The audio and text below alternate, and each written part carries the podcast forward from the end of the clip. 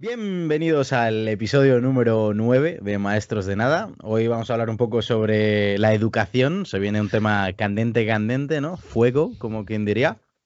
Y bueno, antes de comenzar, quería deciros que nos sigáis en Instagram, en Twitter, en WhatsApp y por la calle. En, en arroba maestros de nada. Por la calle nos podéis encontrar dependiendo de la zona cada uno. Pero bueno, dicho eso, bienvenidos los tres. Héctor, ponte los cascos que tienes el pelo fatal. Y com- comenzamos.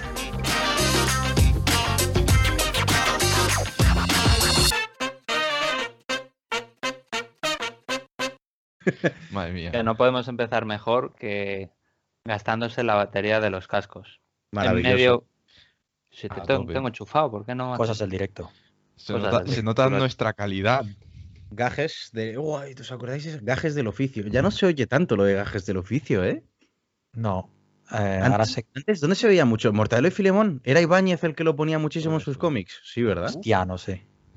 Mira El que me he leído que- yo libros de Mortadelo y Filemón cómics por un tubo y no te creas que me acuerdo tanto. Yo, yo creo que sí, lo de gajes del oficio, creo que lo decía rompetechos, si no me equivoco. Igual no estoy colando aquí, que flipas, pero Es que no lo sé.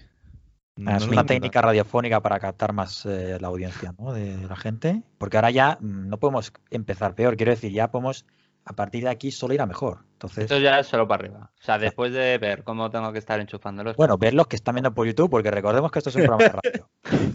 No, no, los que nos están escuchando estarán más perdidos, estarán más perdidos que un 8. Es que vamos a ver, chicos, una cosa. Esto, esto es un programa, un podcast, joder. No podemos aquí decir lo que, lo que, lo que ocurre de vista, porque la gente que. A mí me pasa cuando yo escucho un podcast y veo que están hablando de cosas de, de visuales, yo me cago en todo. Digo, venga, hombre. Bueno, para explicar un poco lo que ha pasado para la gente que nos escucha Sí. el podcast, eh, justo cuando empezamos a grabar me avisan los cascos de que me estoy quedando sin batería. Mm, Y que ha, ha exhibido su costado derecho a la cámara maravillosamente mientras intentaba conectar. He tardado los 10 cascos. minutos, quería hacerlo sutilmente, no he encontrado el agujerito y, Bueno, es que- y al final me he tenido que levantar y todo, un Héctor. vamos. A ti te queda todavía mucho por aprender. Sí, sí. ¿sabes? toma, toma, toma manera, transición de llegar a. te ¿Cómo vamos a enseñar cosas. Un poco sutil. Bueno, como habréis oído en la introducción, hoy nos toca hablar un poco del sistema educativo. Bueno, no sí el sistema educativo, sino la enseñanza en general, la educación, cómo se imparte y demás. Y era porque el otro día lo estábamos pensando, al acabar de grabar uno de los podcasts, o no sé, quizás fuera al comienzo, pero que veíamos que había muchos problemas en cómo habíamos experimentado nosotros la educación, no solo de manera personal, sino lo que habíamos oído a otros amigos. Entonces, por supuesto, teníamos que entrar en el berenjenal que es el sistema educativo. Eh, si no me equivoco, además, nuestra amiga Celia nos lo había pedido, así que Eh, eh, bueno, sí, sí, Bueno, era es- eso. Sí, no, sí, creo sí. que ella se refería a otro No, tema, pero bueno. Lo corto. ¿Qué, qué os ha, pu- qué os ha puesto eso que sí? No, No. era el tema de los negacionistas. Eran los negacionistas, Mierda. sí. Joder, tío, yo que intento ahí, intento hilarlo con, con los fans, pues fatal. Era un fatal. 50%, no te preocupes. No, pero era Celia seguro. Lo que Sí, pasa sí, es que eso sí. de tema. Claro, por eso. bueno, dicho eso. Problemas de la educación. ¿Por dónde ¿Quién empezar? empieza? A ver, yo tengo una idea bastante clara. Y se la he dicho antes a Edu. Y yo creo que el principal problema de la educación actualmente es que eh, fuerza a que el alumno se adapte al sistema educativo y no que el sistema educativo se adapte al alumno. Porque no todos los alumnos mm, se interesan por lo mismo, requieren el mismo tipo de atención, el mismo, no tienen las mismas capacidades, ya no solo intelectuales, sino eh, facilidades, como lo que hablábamos en su momento de las distintas inteligencias. Y al final el sistema educativo en el que estamos ahora, yo creo que no, no premia el, el salirte del estándar establecido, sino que es más un sufrimiento para esas personas que no están, que no se den- eh, encuentran den- dentro de ese, de ese Sí, estándar. bueno, Es- de- eh, hay una. Esa parte que dices, la estructura de- del sistema educativo, eh, es verdad. O sea, mm, igual habría que tomar más en cuenta la, la, la morfología de cada uno, ¿no? El cómo, cómo se constituye ya por, por su propia forma de ser, por sus gustos, etcétera, ¿no? A ver, alguno te podría decir, bueno, pero eso ya existe. Es decir, ya en bachillerato, en teoría, aquí en España, eh, puedes especializarte en tres ramas, ¿no? Creo que son. Es decir, en humanidades, en un poco como más que se adapte a ti. A uno se gusta más la parte de ciencias, otra parte más de, de artes, ¿no? Mm. A lo mejor mm, tú dices más de rebajar esa, ese nivel, a lo mejor no tanto en tus dos últimos años de- del sistema, vamos, de lo que es el instituto, sino un poco antes. No, hombre, yo, o sea, lo que creo sobre todo es que hay un montón de cosas en, a lo largo de, de toda el- la educación que,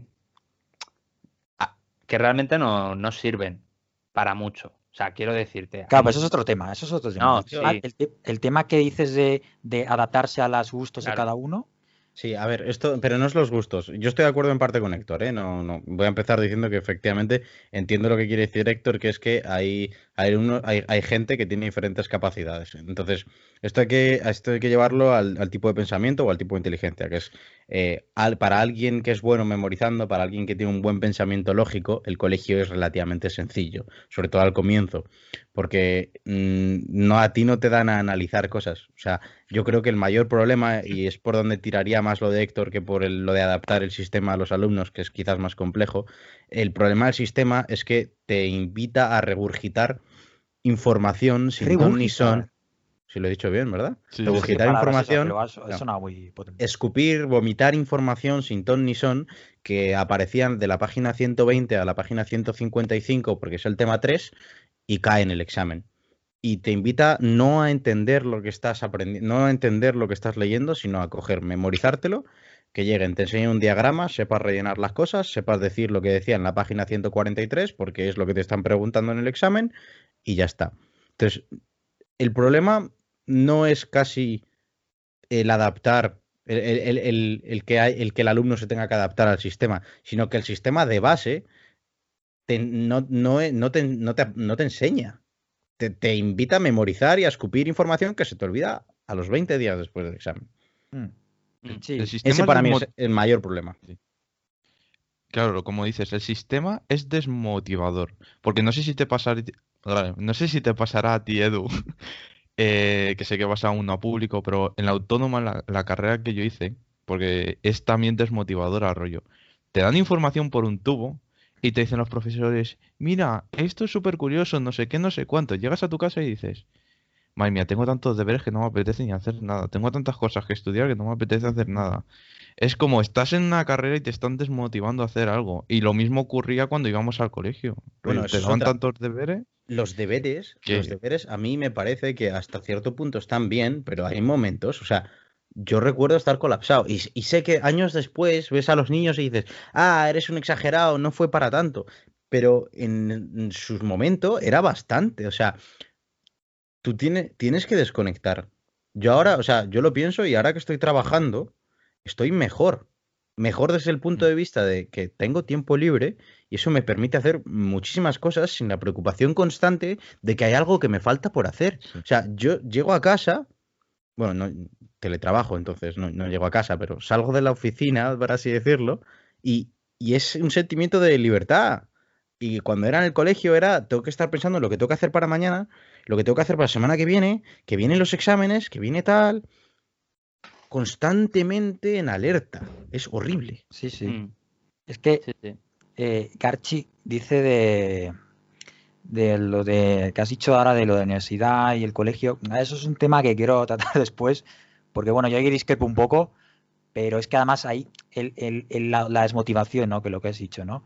Eh, yo creo que intervienen muchas variables. Yo creo que no es solo una cosa en concreto, yo creo que eh, eh, influye mucho el tipo de profesor, influye mucho el tipo de estudiante, influye mucho la asignatura, mucho. Es que yo creo que el tema de la asignatura es muy importante.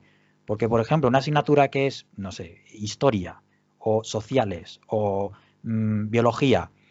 mm, bueno, biología quizás no tanto, pero sobre todo en las historias, en estas que son de, em, de mucha palabra, mucho eh, parrafada, ahí no hay mucha más ciencia que ponerse a hincar los codos y a empollar.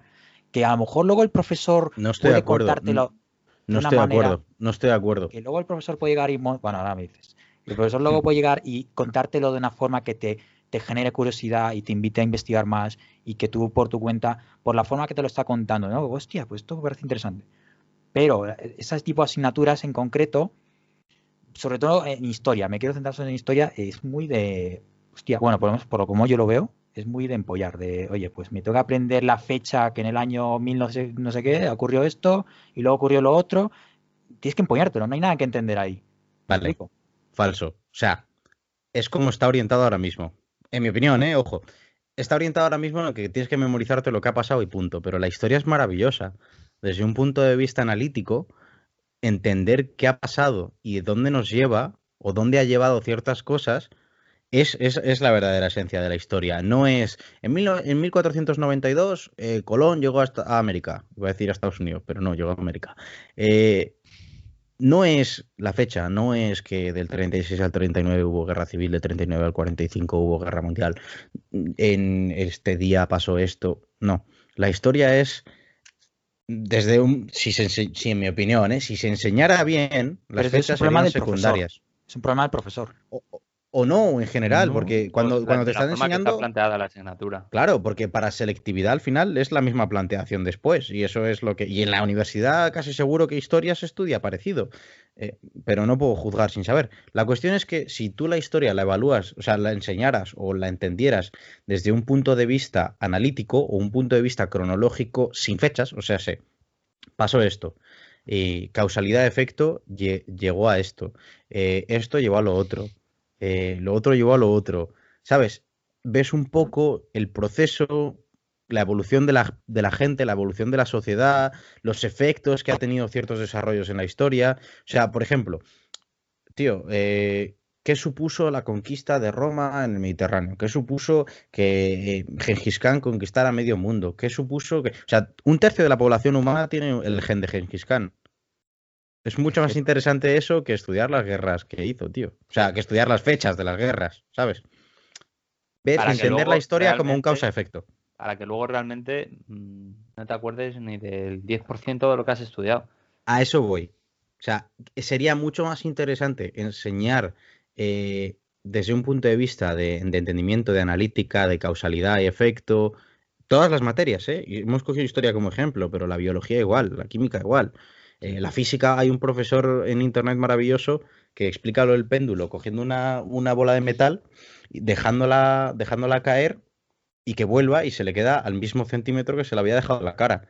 Mm. Eso, eso de primeras, en vez de enseñarte la fórmula, es 10.000 veces mejor. ¿Sabes? Sí. Mm.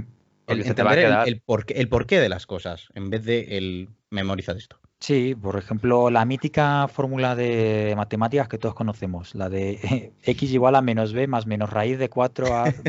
Lo estoy diciendo mal, ¿no? La que todo el mundo se sabe. esa, Sí. esa. La que Esa, todo el mundo se sabe y empieza diciéndola mal. Que, por ejemplo, yo cuando, no sé, a mí me pasó, que cuando yo vi esa, esa fórmula por primera vez, yo, yo digo, bueno, pero ¿y esto? O sea, ¿cómo es posible que de una ecuación de segundo grado tú llegas a la conclusión de que x es igual a todo ese chorro? Digo, ¿y por qué?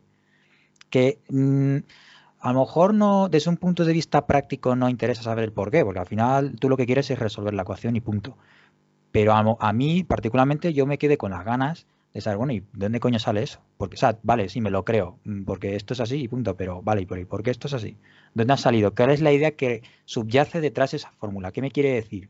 Es decir, y, y si uno se pone a investigar, es muy interesante todo lo que conlleva el estudio de las ecuaciones y todo el tema de analítica, de matemáticas, más que si te plantan directamente la fórmula y ya está, y, ala, y con eso tiras millas para el examen. Claro, Yo creo que es además-. Eso echa mucha gente para atrás. En plan, echa mucha gente, se vería atraída por, por temas más complejos o temas más analíticos si se explicaran de otra manera.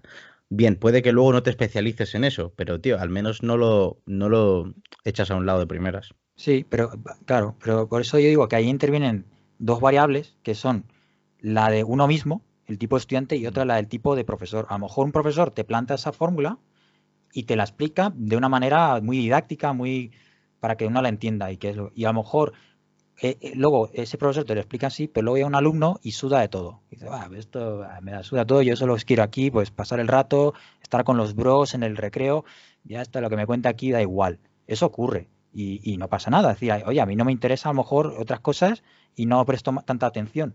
Entonces, yo, por ejemplo, en mi caso, yo sí que yo quería profundizar más porque a mí particularmente me parecía llamativo, curioso. Pero, pero por eso digo que tiene que haber una parte de los dos lados. El parte de, de querer saber más no es una, solo es una rama del parte del profesor, sino también es una parte nuestra. Estoy de acuerdo. Estoy de acuerdo. Pero ¿por Sí. qué, por qué creéis que, que a lo mejor un alumno no muestra interés por una asignatura? Porque ya de base no le interesa o porque desde un primer momento se lo han explicado de tal forma que ha hecho que rechace ya ese, ese tipo No, de... no, yo creo, yo creo que en Y parte no, quiero, eso- y y no quiero decir que sea culpa del profesor. No, no, no. De hecho, yo lo que te iba a decir es que muchas veces no es culpa del profesor. De hecho, muchas veces es culpa del alumno. En plan, y esto lo voy a decir muy seriamente, quizás es muy controversial, pero sí que veo que hay un gran problema desde el punto de vista, y cada vez más, eh, de la educación en casa. Porque yo creo que la educación se hace tanto en el colegio como en casa. Y ahí, ahí son dos cosas diferentes. No puedes pensar que un profesor te va a educar en, el área que te educarían tus padres y no puedes pensar que vaya a pasar al revés. Entonces, eh, yo creo que en gran parte esa mentalidad de querer aprender la traes de base. Eh, y, y- y yo lo noto porque yo he tenido mm, profesores, me han parecido a mí maravillosos, a mí y a muchos otros estudiantes, que luego tenías a la persona que es que directamente es que no le interesaba, pero es que no le interesaba ese, ese tema ni ningún otro, es que directamente estaba eso es un negado a aprender. No, no, no, pero hay muchos casos en general de No, sí, gente sí, que luego. desprecia cierta asignatura o desprecia el O hecho de aprender de primeras. Yo, yo primero.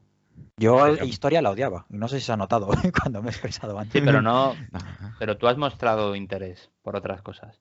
No, ver, claro. Yo creo que lo que dice Luisen es que hay gente que directamente rechaza la educación Sí. por de por sí. ¿Sabes? El, el típico estudiante que dices, no, es que el- el- es- le está yendo mal porque el colegio, porque los profesores, porque. No. En plan, no siempre es así. Obviamente. Sobre todo hay- hay- a partir de una edad, porque si A eres un- partir de nada, sobre si todo. estás en primaria a lo mejor todavía, pero en la ESO yo creo que ya sí que empieza a ser ya más parte tuya, ¿no? No sé Sí, cómo lo pero- veis, pero Pero en primaria, por ejemplo, es cuando más ves que los alumnos se involucran, porque son más pequeños y tienen la figura del... de- e- es cuando te estás volviendo adolescente, que es lo que dices tú, que empiezan ya un poco a la rebeldía, a no sé qué, en contra del profesor, en contra de mis padres.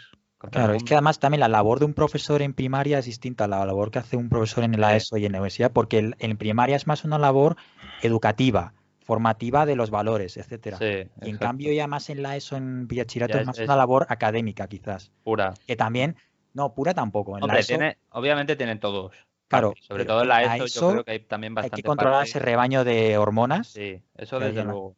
que en la, Bueno, la Bueno, Adelante, Andrés. No, no, bueno, eso. sí, que yo creo que también cuando llegan ya a la ESO ya tienen una idea de qué les gusta o no. O sea, no, no que les gusta o no, pero ya empiezan a descartar ciertas asignaturas que les da igual. O sea, yo creo que en la ESO, si te gusta, prestas algo de atención y si no te gusta, te da igual por completo. Entonces, también es verdad que eso no es culpa del, pro- del profesor, pero yo creo que si un profesor da bien la asignatura y motiva, y lo da de forma que motiva a los que le gustan la asignatura, a lo mejor los que les da más igual no, la, no le atraen, le siguen sin atraer, pero se le van quedando las cosas. En el fondo, si tú haces algo llamativo, aunque no le prestes atención, sí que se te queda algo, aunque no te des cuenta, porque básicamente sí que te sigue atrayendo un poco. Sí. Sí. Sí. Y Ah, de qué, qué unanimidad, ¿no? Los tres. Sí, joder, digo, No, es es la que- primera vez que lo consigo. Bueno, a ver, No, tampoco ha dicho nada así muy. No, pero No, hombre. tiene sentido. Yo, tiene Yo creo que al final es hacer. El gran problema es que hay muy pocas asignaturas, yo creo, que de por sí sean interesantes o divertidas. Que se te haga ameno aprender. ¿En Pues, serio? Escucha. Hay mucha, o sea, la gran mayoría de gente te va a decir, ¿cuál es tu asignatura favorita? Educación física. ¿Por qué? Porque educación física mm, realmente tú te lo pasas bien en la, en la gran parte. O sea, cuando llegas a la ESO y tienes que hacer el test de Ruffini y tal, el, cur, el Kurnavet. el Vale, Kuznavet, no, pero, pero, una- volvemos a, a lo mismo que te decía antes. Realmente la asignatura es interesante, pero cómo se cursa no. Claro, es lo que es lo que voy a decir. O sea, es lo que iba a decir. Que el trabajo también de los profesores y del sistema y todo Hmm. es hacer algo que de por sí no le puede parecer interesante a una persona, hacerlo interesante, para que Eso esa es- persona se vea atraída. Sí, sí, Y Pero sí. yo, aquí- lo que, y yo lo que digo es que eso es más una labor del profesor que del sistema. Bueno, vale, sí, del profesor. Mm, No, no, estoy, no las tengo todas contigo, ¿eh? Porque el profesor al fin y al cabo tiene que dar eh, un temario en concreto que determina el sistema. Mm. Sí, es pero decir, el gobierno es labor- dice hay que dar esto. No, pero pero es lo que dice Luis, en una cosa es el temario, el contenido, otra cosa es el cómo quieres ahí dar ese razón. eh, Por yo ejemplo, creo que tienes razón, Edu. Si tú Claro, en pero- física sí. quieres explicar, yo qué sé, el, el MRU, esto que todos recordamos, el, el, movimiento rectilíneo uniforme, Ah, vale. pues si tú cuentas la teoría así de, bueno, pues el movimiento rectilíneo uniforme es el movimiento de los cuerpos siguiendo una trayectoria recta, etcétera, etcétera, no es nada, no tiene nada que ver si tú a lo mejor llevas una bola, traes un, un no sé, un circuito de algo y explicas cómo con una bola eres capaz de, de con la inercia y con las distintas fuerzas que intervienen en el modelo, Sí, lo un haces experimento, entretenido. vaya, joder, tampoco me quiero, un Sí, sí, sí. experimento físico, Pero, Sí, sí, es pero una Edu, pero- eso pero es labor del profesor, el profesor tiene, y eso te ayuda a grabarte más cómo funciona ese fenómeno físico Sí, que completamente. Pero cuando a un profesor le miden por los resultados de sus alumnos y los resultados de esos alumnos lo miden en base a un sistema en el que tienes que memorizar y re- regurgitar información, Claro, el profesor es se va a enfocar en enseñar la materia de manera que los alumnos memoricen la información para que luego les vaya bien en el, el examen que les va a poner en la Comunidad de Madrid y el Ya, gobierno ya. de España. El problema es Pero- ese. Sí, Porque el pero- problema, el problema es, piénsalo, piénsalo, si tus resultados como profesor, si tu salario como profesor va, y, y- y lo exitoso que seas va a depender de lo bien que le vayan a tus alumnos, y lo bien que le vayan a tus alumnos lo mide el sistema, el profesor puede intentar enseñar como quiera, pero la base de su enseñanza va a ser que les vaya bien. Les vaya bien en el sistema actual, actual Sí. el que sea. Y si estás obligado a eso, estás jodido. Entonces, ¿qué pasa? ¿Y dónde he visto yo, por ejemplo, la diferencia? Yo hice el bachillerato internacional, que te mide fuera del sistema español, ¿vale? Te mide eh, y tú, tú como alumno eliges seis asignaturas. Bloques diferentes, ¿vale? Son seis bloques diferentes. El bloque de ciencias sociales, el bloque de ciencias naturales, bloque de matemáticas, bloque eh, de lenguas, etcétera, etcétera. Ujú. Tiene sentido, ¿no? Y a ti te miden en base a, a otra cosa diferente. De hecho, si son 45 puntos, el máximo de las asignaturas no son 45, son 42. Los otros tres puntos los consigues haciendo servicio comunitario, haciendo actividades extraescolares y haciendo teoría del conocimiento, que es como filosofía, es una rayada mental bastante interesante, y el trabajo final. Entonces, es otra manera completamente de medir. Y economía, y yo he cogido un libro de economía para estudiármelo después para, para el acceso a la Universidad de España. Economía en aquel, en aquel sistema era coger un artículo de un economista famoso y analizarlo desde tu punto de vista. En España no he visto hacer eso en mi vida. En España te enseñaba tanto economía doméstica como economía empresarial, lo que te pueden dar en bachillerato, porque no Estás pueden limitado, ahondar, estás limitado, eso es. Realmente, mm, ¿cuántos de no- bueno, en mi caso no, porque yo he estudiado un tema de artes que no tiene nada que ver con nada que se haya, que haya visto en la esta, en, la- en el colegio. En la esta. Pero, cuán- pero ¿cuántos de vosotros habéis estudiado algo en el colegio que os decían, sí, esto es así, esto es así, esto es así? Llegáis a, a la universidad, os ponéis realmente a andar en eso y decís, es que lo que me han enseñado en el colegio Sí, es, las derivadas, las es integrales. La, la, la puntita del iceberg. Mm. La- ya te digo, las derivadas y las integrales es- y las matrices, me estoy refiriendo a, la, a esa Sí. parte sobre todo, es que no tiene nada que ver a cómo te lo enfocan en el colegio. La bueno, es que llamo colegio al instituto, yo llamo todo, ¿no? Hasta bachillerato. Sí, a ver, nosotros sí. Hemos No, es que parece que- y es No, colegio. hay para que nosotros, diferenciar entre instituto y colegio. Bueno, que, que no tiene nada que ver cómo te lo cuentan allá, cómo te lo cuentan en la universidad. En la universidad te lo cuentan, bueno, no es en mi universidad, no sé, pero yo creo que es más así generalizado, mucho más de dónde nace una derivada, porque esto es así.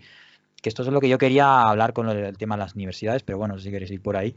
Pero, pero Dale, es- dale. no, pero que, es que antes quería decir una cosa al respecto. Pues dilo, quédate a gusto. Me quiero quedar a, sí, sí, me quiero quedar a gusto. Es que no hay cosa más absurda que me haya pasado en- con el sistema educativo en el colegio que aprenderse la puñetera tabla periódica. Yo creo que eso es lo más absurdo no tiene ningún sentido. Oh.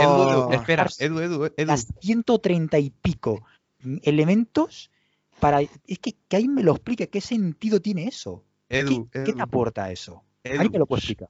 Soy químico y apoyo Claro. Tu idea, tu idea. No sirve para nada. Y soy químico. Y yo me la sé, entre comillas. Me sé la mitad O de la tabla me periódica. las entre comillas. Me, sé la mitad de la tabla la periódica, que es lo que realmente los científicos utilizan en su gran mayoría. Pero es igual que aprenderse fórmulas. Aprenderse fórmulas no tiene No sentido. vale para nada. si es- O es te lo que- es enseñan lo que os cómo las sacan o te dan una hojita en el examen para que tú sepas aplicarla. Yo me acuerdo siempre de un ejemplo que me puso un profesor, no me acuerdo quién, que era, él trabajaba en un, él era de agrícola o algo de tierras y trabajaba en una investigación sobre un terreno. Y había un estadounidense, creo que era, y él, que era español, eh, formado en educación española. Pues siempre me decía que el, estadounidense llegaba y lo que hacía era cogía tierra, la chupaba, analizaba, le daba la gana y a lo mejor a la media hora ya te había sacado todo lo que podía sacar, todas las conclusiones. El español lo analizaba, an- lo que hacía era más bien analizar los resultados del de lo que es el estadounidense, Estadounidense. joder, El gringo. el- el gringo que básicamente lo que hace es analizar y aplicar la teoría a los resultados que ha obtenido. Y es básicamente eso, los estadounidenses, los gringos son más prácticos, pero los pero nosotros somos más teóricos y eso no llama tanto la atención, es más a No, es que no- vomitar, básicamente. Sí, no, no es que no Mm. llame, es que, es que realmente la vida no es teoría. Buah, que eso suena muy eso, pero la vida no es teoría, tío. No, no puedes, no puedes ir, no puedes ir pensando que lo que pone en un libro es la respuesta a todo. Porque no es verdad. Porque una, deri- porque una derivada no es una derivada. Una derivada viene de algún lado. Una derivada sirve para algo. Sirve para calcular algo en física. Lo mismo para las integrales. Porque las matrices tienen usos. Porque las sumas, las restas, las multiplicaciones, las divisiones no son cualquier gilipollez, con perdón, que no te va a servir en el día a día. Porque desarrollar un pensamiento lógico te viene bien. Pero no te enseñan por qué te viene bien. Tampoco te enseñan por qué la biología es importante. ¿Por qué la química es importante? Plan, ¿qué estás comiendo? Eso se basa en pura química. Plan, la vida es biología. Lo hacen tan aburrido, tío, lo hacen tan, tan, tan sumamente aburrido que lo más interesante de las materias nunca lo llegan a tocar. Pero Es que ya no además lo solo- Sí. Ya no es solo que no te enseñen como tal la, la asignatura o lo más interesante o tal, es que directamente el problema está en que no te enseñan a pensar. Te enseñan, a, te enseñan a, a eso, vomitar. justo iba a decir eso. Y eso, no te eso sí que es verdad que est- estoy de acuerdo que es un problema de... Ahí es un tema más quizás del sistema. ¿Por qué? Porque un alumno eh, cuando va a hacer un examen tiene dos formas de preparárselo. Eh, una es esa, memorizarse el- los, re- los resultados, las fórmulas, etcétera, o otra es entender las cosas, pensarlas. Pero como si al fin y al cabo lo que acaba importando es aprobar el examen, pues mm, quizás te sale más rentable el simplemente, bueno, pues esto me lo aprendo porque es así y punto, me lo memorizo, pero al final voy a acabar apre- aprobando el examen que mm, detenerte a entender las cosas, a analizarlas, a el por qué esto es así, por qué esto es así. No sé, quizás es un poco eso, porque por cómo está enfocado el, el éxito en académico, Mm. que es a base de aprobar exámenes, pues Mm. eh, no invita a un alumno a, a eso, pues a, Sí, sí, a es, lo que cosas. decía antes. Es que es lo que decía sí que antes. de además, y esto, esto tiene que cambiar, pero tiene que cambiar porque además ya ha empezado. No, no, no, y, y no podemos quedarnos atrás como idiotas viendo cómo pasa el tiempo, porque es la típica cosa que dicen, no, las clases realmente siguen la misma dinámica que seguían hace 200 años cuando estaban enseñando a personas que iban a trabajar en una fábrica. Pero es que hoy en día tenemos tecnología, tenemos materiales diferentes, las carreras que hay hoy en día no se las imaginaba ni Dios antes. O sea, está cambiando muchísimo. Y quedarnos por atrás, ejemplo, tío. Sí, es que a, eso que dices, de Luisen, de aprovechar los medios y los recursos y cómo enfocarlos ahora con las nuevas tecnologías que, y, y lo que nos enfrentamos, ¿no? Hoy en día, es que, por ejemplo, no sé qué os parece, pero a mí el tema de, de que llegue el profesor y empiece a, a explicar la teoría o ponerlo sobre la pizarra mientras los alumnos van escribiendo lo que hay en la pizarra, a mí eso me parece totalmente ineficiente. O sea, Sí, yo, sí. sería mucho más eficiente si, eh, o bien es el profesor el que da directamente esa teoría que va a dar ese día con un papel o que sea, o por lo menos escríbela y deja a los alumnos a que hagan una fotillo a la pizarra. Entonces, de esta manera, el alumno es capaz de estar atendiendo 100% a lo que dice el profesor y no está mm, perdiendo atención mientras va escribiendo. Si no sé si me explico. Sí, sí. Sería mucho Pues- más eficiente si permitiesen hacer eso. Oye, haz una foto, te la miras luego por tu cuenta, lo interiorizas, ¿no? Eso no, no, sirve. eso no sirve tampoco. No, porque piénsalo, ¿cuántas veces has hecho tú una foto en una diapositiva que luego no has vuelto a tocar? Porque yo, muchísimas. La cuestión es, Vale, no, pero no, la, la cuestión es, tú no puedes, primero estoy completamente de acuerdo en lo que dices, en que el, el- el profesor no puede estar regurgitando teoría, pero tampoco puedes decirle hacer una foto a lo que está en la pizarra o hacer una foto a la diapositiva. Yo creo que lo ideal con las tecnologías que tenemos hoy en día, además, es, y ojo, que yo soy muy partidario de escribir a lápiz, ¿vale? Porque es que el profesor de una clase donde no, no tiene nada en una presentación. O si acaso tiene una presentación que tiene el mínimo texto posible.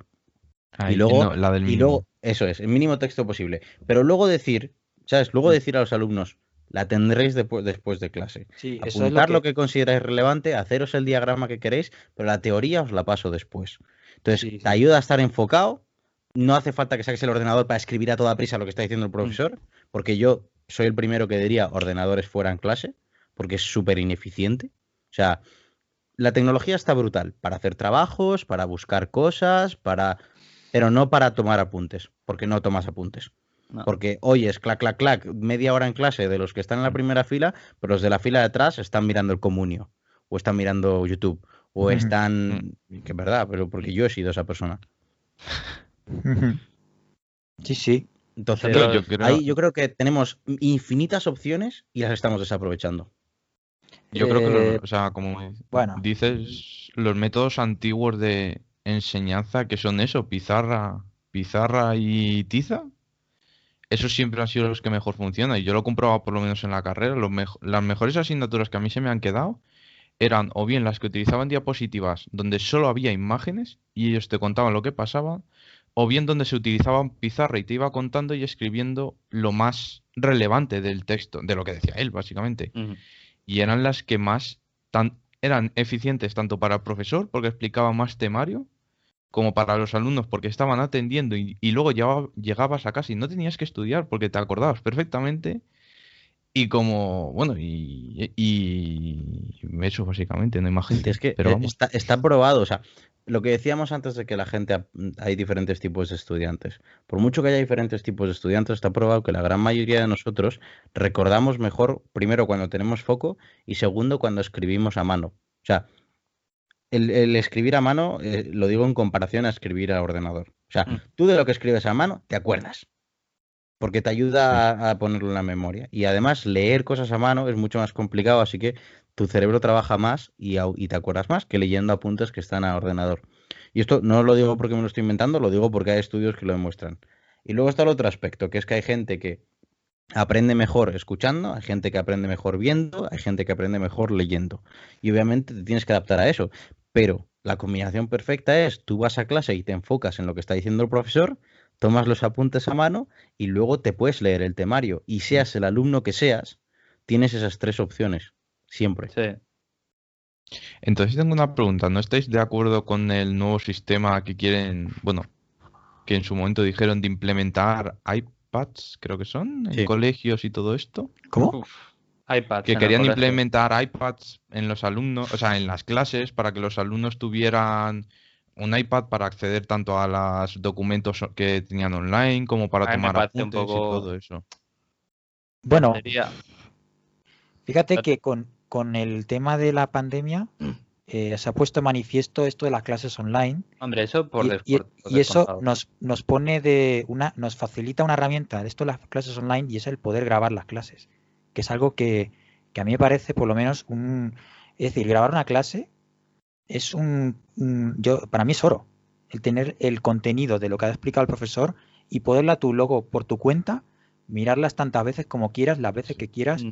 en lugar quieras, me parece una forma mucho más eficiente de, de entender lo que ha explicado el profesor.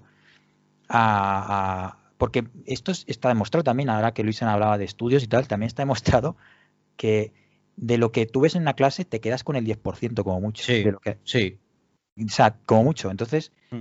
el tú tener la posibilidad de tener esa clase grabada o tenerla de alguna manera eh, pues, en- por- para consumo propio, no sé, publicada en algún lado, eh, ayuda un montón. Y esto Mm. es algo que la, la pandemia, gracias, o sea, tiene muchas cosas malas, pero yo creo que ha puesto en manifiesto esto.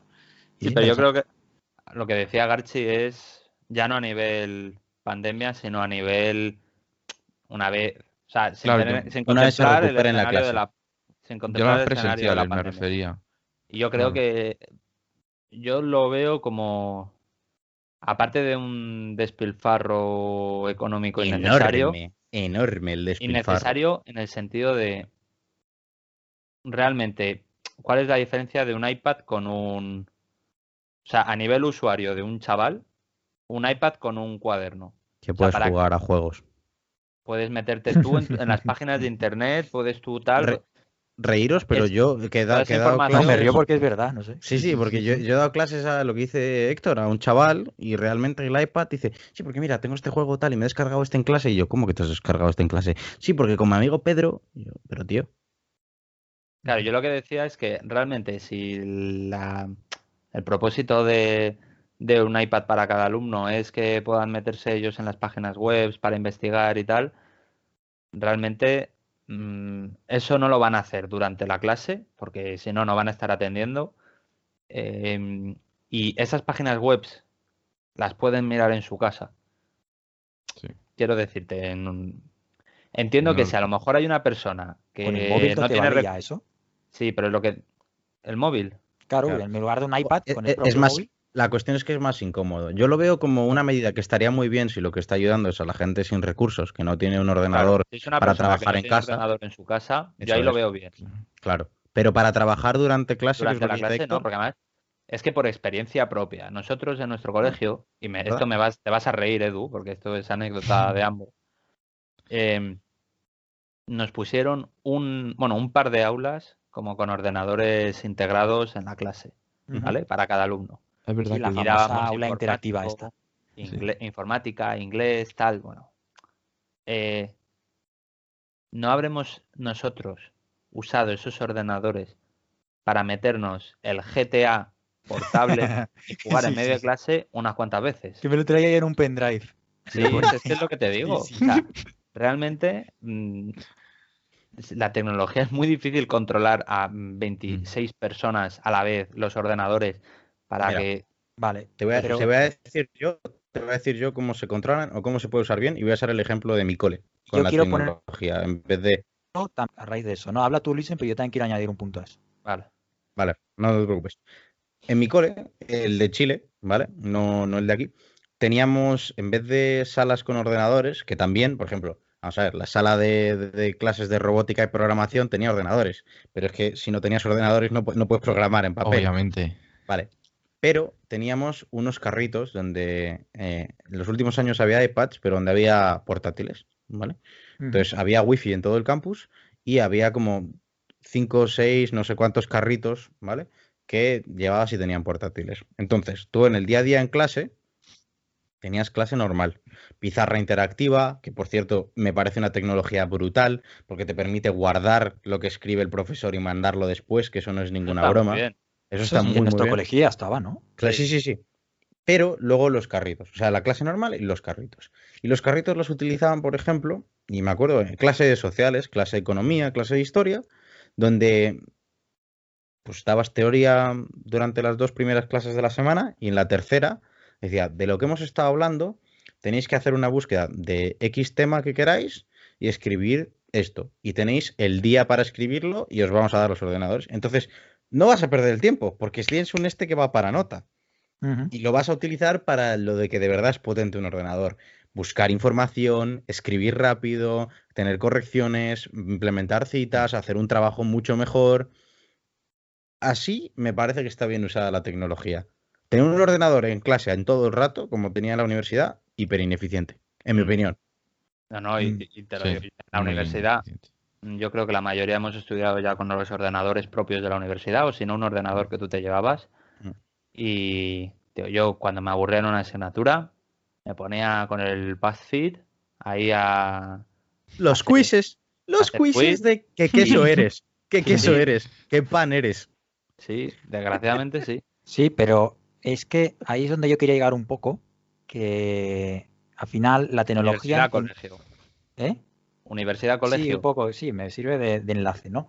Es decir, porque en- si tú quieres implantar tecnología en el colegio, es verdad, al final los chavales se van a acabar distrayendo y van a estar con el jueguito de turno, ¿no? Pero porque se supone que un chaval no tiene la madurez suficiente como para saber que eso que está haciendo no le va a favorecer a su mm, formación académica, por así decirlo Mm. mm, en teoría, ¿no? Luego hay gente más espabilada, gente más- eh, chavales más espabilados que chavales menos.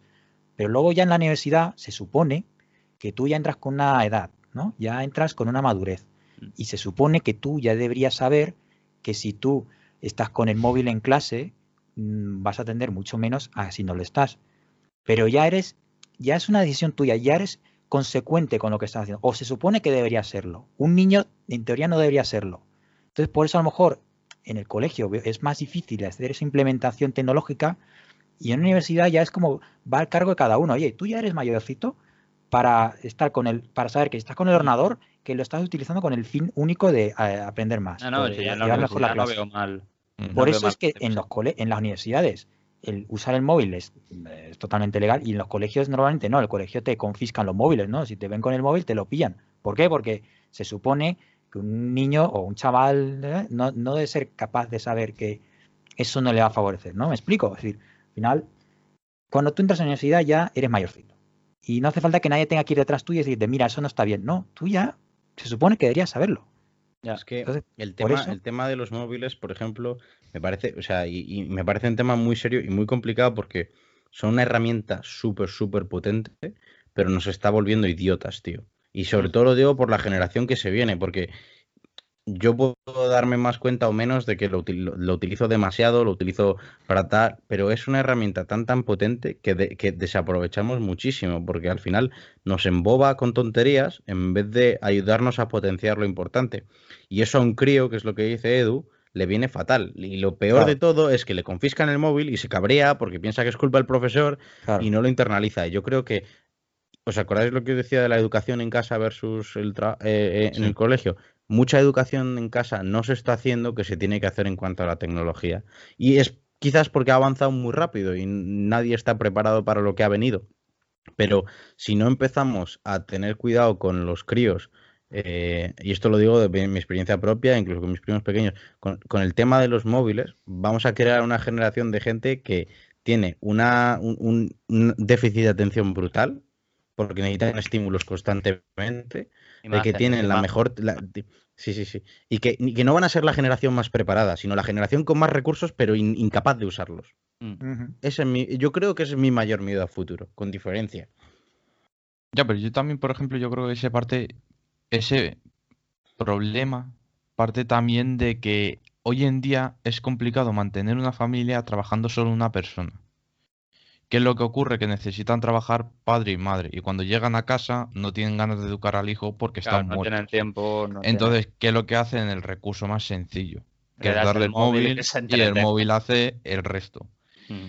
Entonces, sea, creo y que ya ojo, no es que solo lo un entiendo. problema del sistema educativo, sino en sí, en general, del sistema de gobierno. No sé cómo llamarlo, pero vamos, si- de la- del sistema... del sistema, dejémoslo Sí, ahí. del sistema. Bueno, no sé si es del sistema, porque a mí, sinceramente, me parece que tengas o no tengas tiempo, recurrir a lo más fácil para educar a tus hijos es ser un mal padre. luego, sí, Sí. O sea, y, y puedes, y puedes estar partiéndote el, el- el lomo en el trabajo y no voy a dudar de tu capacidad de hacerlo por tus hijos y por llevarlos adelante.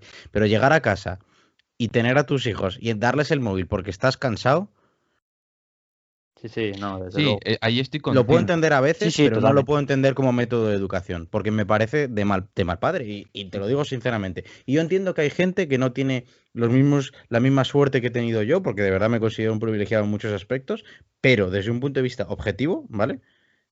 Por estar cansado, no educar a tu hijo, me parece una excusa un poco de mierda.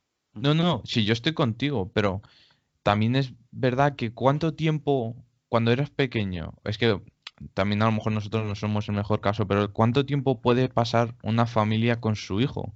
Al final llegan a las 6 de la tarde a trabajar y se van a ir a dormir a qué, a las 10, a las, a las 10, a las 11. Yo, mi padre, mi padre lleva llegando a casa a las, desde las, como pronto a las 8 a diario, toda mi vida. O sea, ¿Y tu mi madre? padre, y mi padre llegaba reventado después de 13, 14 horas trabajando y lo primero que hacía era ponerse a estudiar conmigo, ponerse a jugar conmigo, hasta que mi madre nos llamaba para cenar y luego me acostaban entre los dos. O sea, después de 14 horas currando, lo primero que hacía era ponerse... Y, y yo espero es, es lo que hacer. O sea, yo le debo todo a mis padres. Todo. Vale, no, Y- sí, mi- mis padres también lo hacían. Mi madre Claro. cada vez que venía y mi padre igual, cada vez Eso, que y- cuando y venían además de currar se a tu- ponían a conmigo. padres, los conozco personalmente. Y, me, y si me tenían que recoger a mí tus padres, o los míos, o los míos a ti, lo hacían con las mismas ganas. Que, o sea, pero yo creo que eso es lo que falta. En, en Eso es lo muchos que se ha casos. ¿eh? perdido. En- puede ser. No lo sé, no sé cómo lo veis vosotros. Igual es un poco radical el pensamiento. Mm, no sé, yo, eh, ¿qué quieres que te diga? Es decir, yo creo que es verdad que es una responsabilidad sobre todo del padre que el niño, en este caso que estamos hablando de los móviles, eh, te absorban la vida. Y yo creo que es un tema del padre, o de los padres en este caso, eh, exclusivamente. No es un tema del sistema o del gobierno, es un tema de que, oye, si tú ves que tu hijo eh, está enganchadísimo y, y no, no presta atención a nada y tal, tienes que ponerle firme. Eso sí me Sí, explico. Tú como padre tienes esa responsabilidad de educarle y decirle, mira, hijo, mm, no vayas por ahí. Edu está mal". mano de hierro, ¿eh? Edu mano de hierro. Y explicarle el por qué Saca el está mal. Eso es lo más importante. No solo decirle, eso está mal, hijo, decirle por qué. Porque es por esto, por esto y por esto. Porque Y el niño ser- tontos y el niño con el tiempo va a ir aprendiendo de que el por qué eso está mal. Y, y eso es lo que digo yo con la madurez. Que tú ya llega a un punto de la vida que se supone que deberías saber según qué cosas y saber que según qué cosas te van a favorecer y según qué cosas no. Por eso iba a decir lo del móvil en, en las universidades. Que ahí ya, eh, pues yo lo yo lo permitiría, obviamente. O sea, es que- Hombre, se perm- o sea, obviamente. Obviamente, quiero decir, no es que lo permita, es que es, es una herramienta muy buena. Eh, No, no hay que ir detrás de, de uno diciendo, mira, eso no, no lo hagas. No, no, ¿para qué? Ya eres mayorcito. Está claro. ¿Mm? Desde luego. Y ese es No, uno no, de los grandes cambios. Ese es uno de los grandes cambios que, Sí, sí, que hay en un colegio, en una universidad. Es que a raíz de eso, por ejemplo, Te lo no estoy si dejando os- votando, Edu.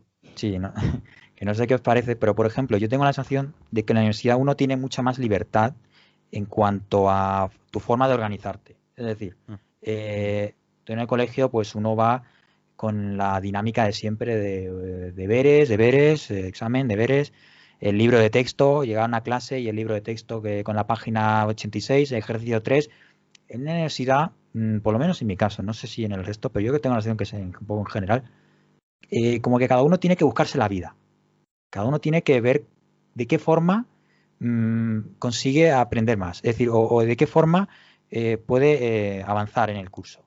Ya no es todo tan masticado, te lo van dando tan masticado. Yo creo que en la universidad tienes que buscarte la vida. Es decir, yo, por ejemplo, me he dado cuenta de que tenía que buscarme la vida a base de buscar libros en la biblioteca y de buscar el libro concreto que me ayudase para entender mejor esta parte, pero por mi cuenta, no, no porque nadie me lo dijese. Eh, eh, un poco es eso, ¿no? Que uno tiene esa libertad de organizarse más, que, que es un poco la sensación que en el colegio no tienes, que es todo más encorsetado, más pautado, más, ¿no? Sí, No sé cómo es. Igual es sí, eso. Es- y es una diferencia muy pauta. A importante. ver, yo la gran diferencia, parte de la que dices, que yo en mi caso, bueno, al tener que... Mi carrera era sobre todo práctica, teníamos muy poco examen como tal y teoría, teníamos muy poca teoría y muy poco examen teórico. Y al final nosotros sí que teníamos unas pautas que más o menos seguir, pero dentro de tú esas pautas tenías la libertad de te quedabas en esto o hacías esto, ¿sabes? Y para llegar a esto es trabajo que tienes que ir haciendo tú por tu cuenta. Que al final es un poco eso, que la diferencia en el colegio y, y en la universidad es que en el colegio para realmente triunfar, por decirlo de alguna forma, con que des lo que te piden, que es hasta aquí, te lo sacas.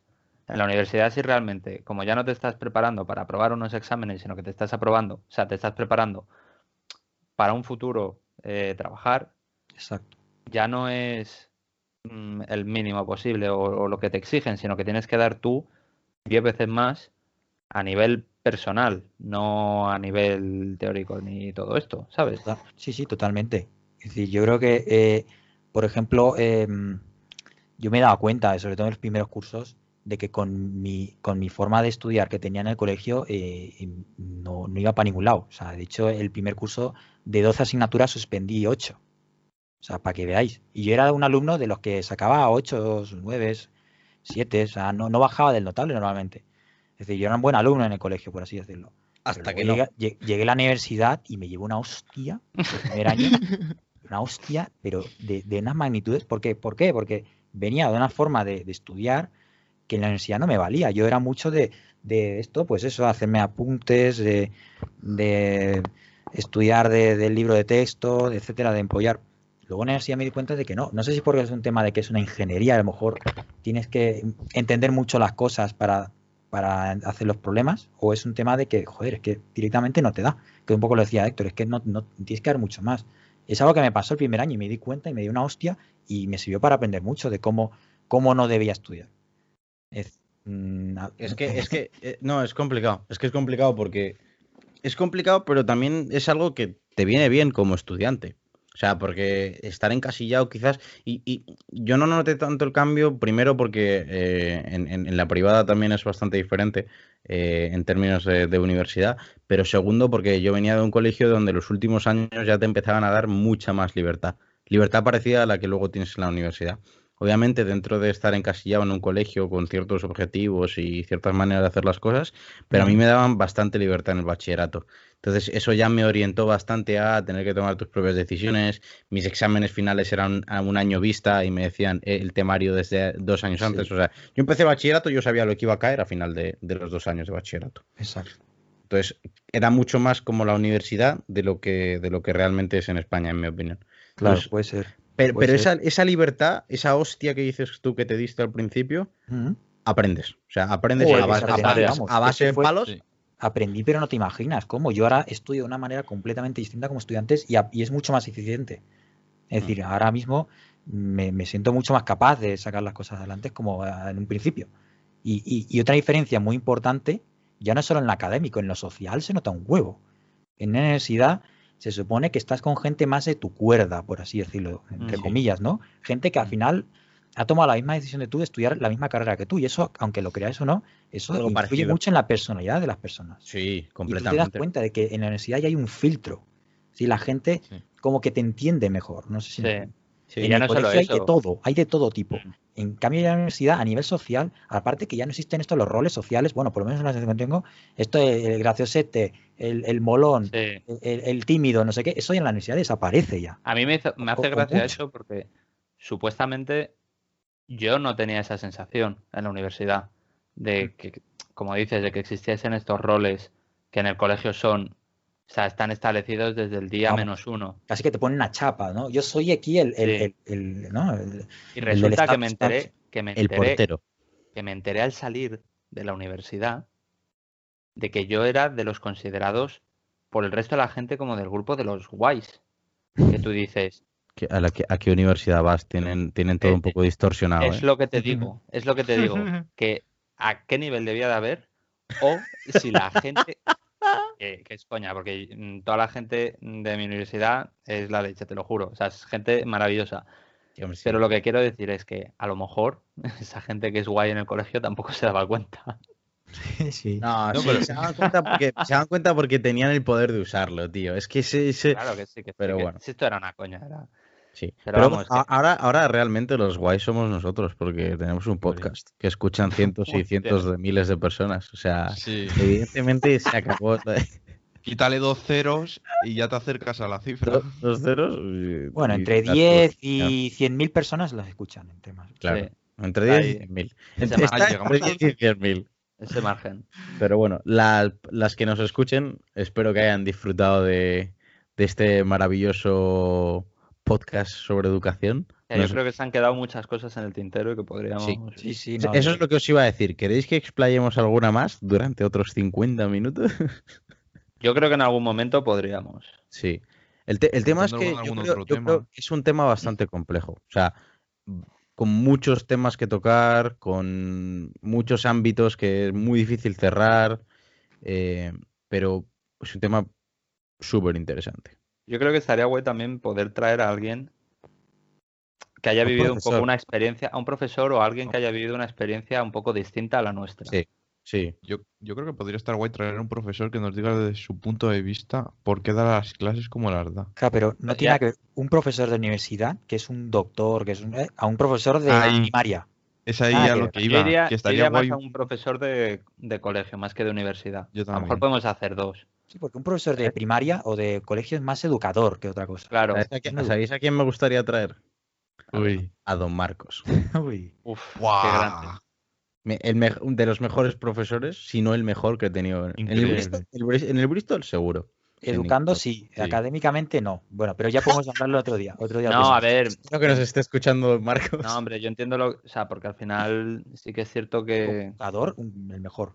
A mí, a mí es la persona que, que de- me ha que ayudado. A mí me enseñó Casi- muchos valores, muchas es cosas. el que más, con diferencia. O sea, comportamiento y todo. Ahora, creo que académicamente su forma de dar clases, yo por lo menos no la compartía.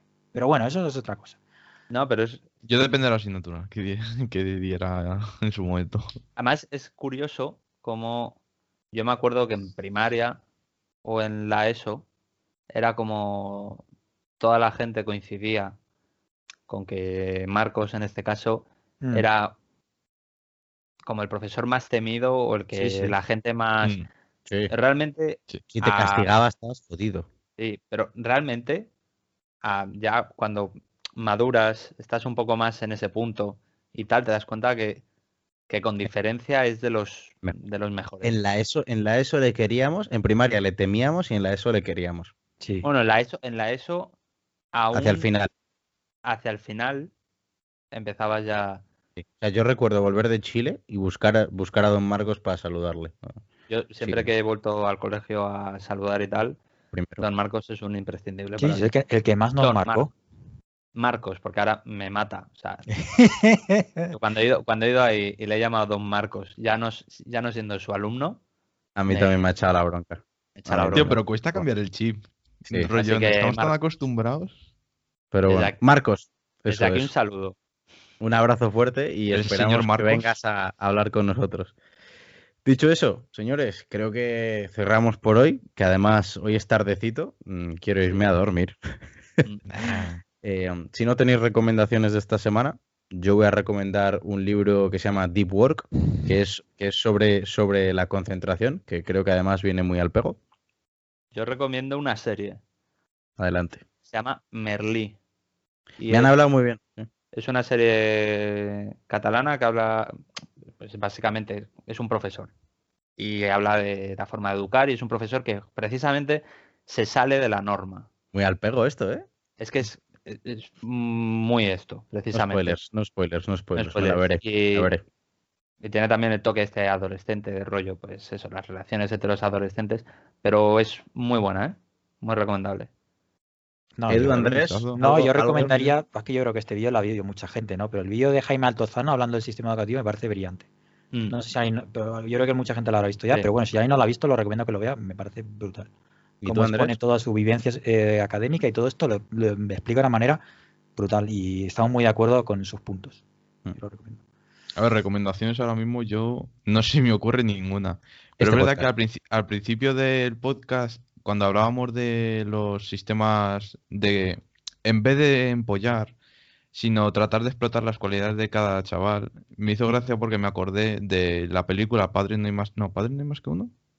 Bueno, una Padre no hay más que uno creo que es, donde el colegio que iban dividían a los alumnos en cada asignatura por diferentes eh, colores y en función del color era que se le daba mejor o peor.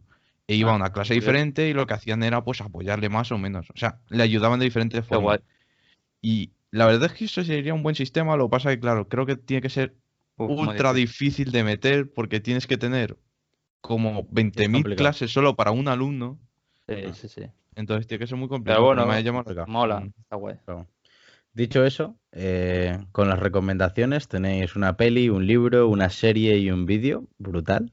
Eh, nada, eh, por mi parte, gracias por estar aquí, gracias por escucharnos una vez más. Y lo que os decía, compartir en, en redes y seguirnos en Instagram y Twitter. Y no sé, ¿algo más que añadir, chavales?